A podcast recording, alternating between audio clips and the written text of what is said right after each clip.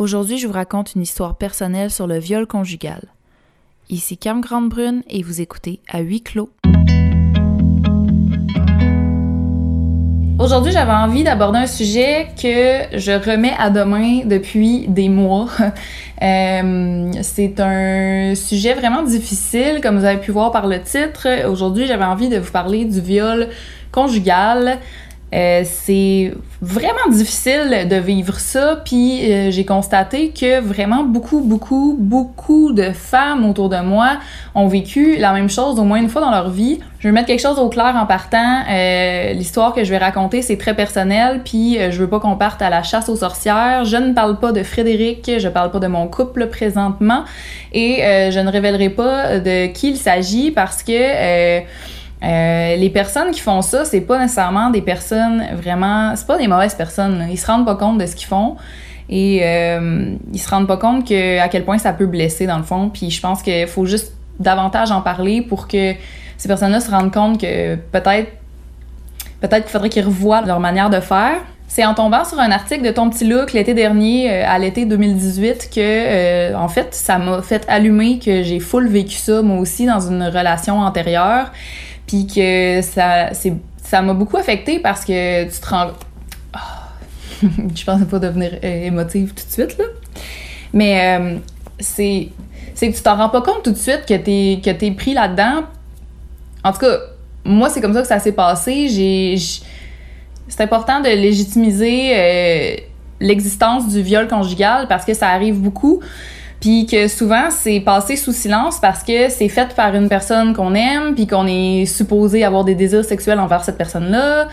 Puis, euh, bref, pour tellement de raisons, tu peux ne pas avoir envie de faire l'amour. Il y a tellement de raisons euh, différentes, puis sont toutes légitimes. Tu peux pas te forcer. Tu peux pas te forcer à avoir envie, tu peux pas te forcer à avoir du désir. Euh, puis le problème qui arrive souvent là-dedans, c'est qu'il y a une mauvaise communication entre les deux personnes d'un couple, puis que ça finit par euh, créer des frustrations chez une personne ou chez l'autre. Il peut avoir euh, de la violence euh, physique, il peut avoir de la violence psychologique, de la manipulation beaucoup aussi.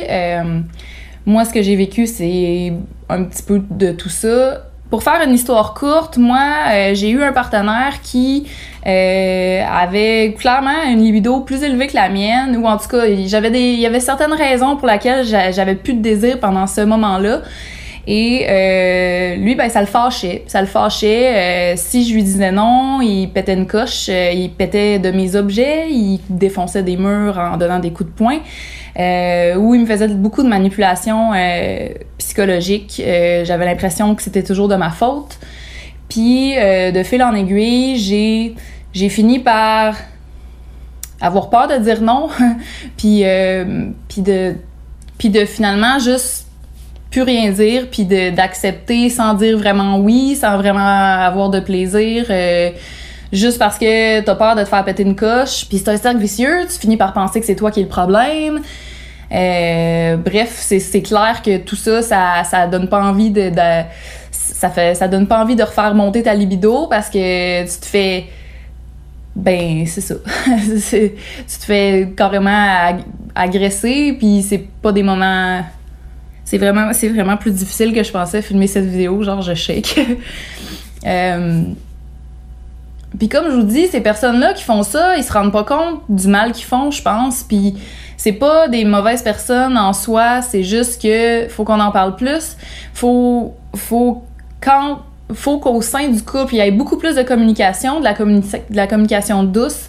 Euh, tu sais, quand on, on dit, là, les psychologues, ils vont souvent dire de parler de ses propres émotions plutôt que de parler de l'autre personne. Ça, je pense que c'est vraiment important. Si quelqu'un a une baisse de désir sexuel, c'est important d'essayer de trouver la source de ça, puis pas forcer la personne à faire des choses que ça lui tente pas. Euh, faut essayer de comprendre l'autre aussi, l'écouter, euh, pas essayer de la faire sentir mal, clairement pas. Euh, Bref, vous savez comment ça finit. Euh, évidemment, je ne suis plus avec cette personne. Puis ça m'a vraiment fait beaucoup de mal de, lire cet article-là de ton petit look l'été passé parce que, tu sais, tu te dis, crime, euh, je suis une personne intelligente, comment ça se fait que je me suis pas rendu compte que c'était malsain euh, ce qui se passait, puis que j'acceptais ça, ça n'a pas de bon sens. Mais, mais c'est ça, c'est.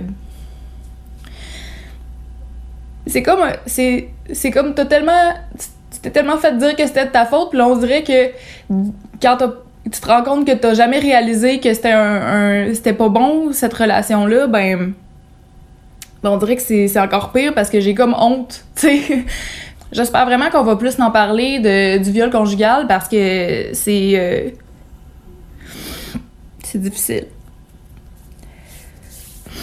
Puis on, vit euh, voyons Seigneur on est beaucoup à vivre ça dans le silence parce que, tu sais, c'est vraiment difficile de se rendre compte qu'on a été victime de, de viol conjugal parce que, tu sais, souvent, ben, quand t'es dans une relation, ben, t'aimes l'autre personne, puis tu veux pas nécessairement, tu vis ça dans le silence complètement, tu te renfermes sur toi-même parce que tu, tu veux pas euh, montrer le si mauvais côté de la personne que t'aimes à tes proches. Puis ce que je trouve euh, encore plus malheureux, c'est qu'en en parlant euh, par la suite avec euh, des femmes de, mon entourage, j'ai remarqué qu'il y avait vraiment, vraiment beaucoup de mes proches qui avaient vécu ça aussi.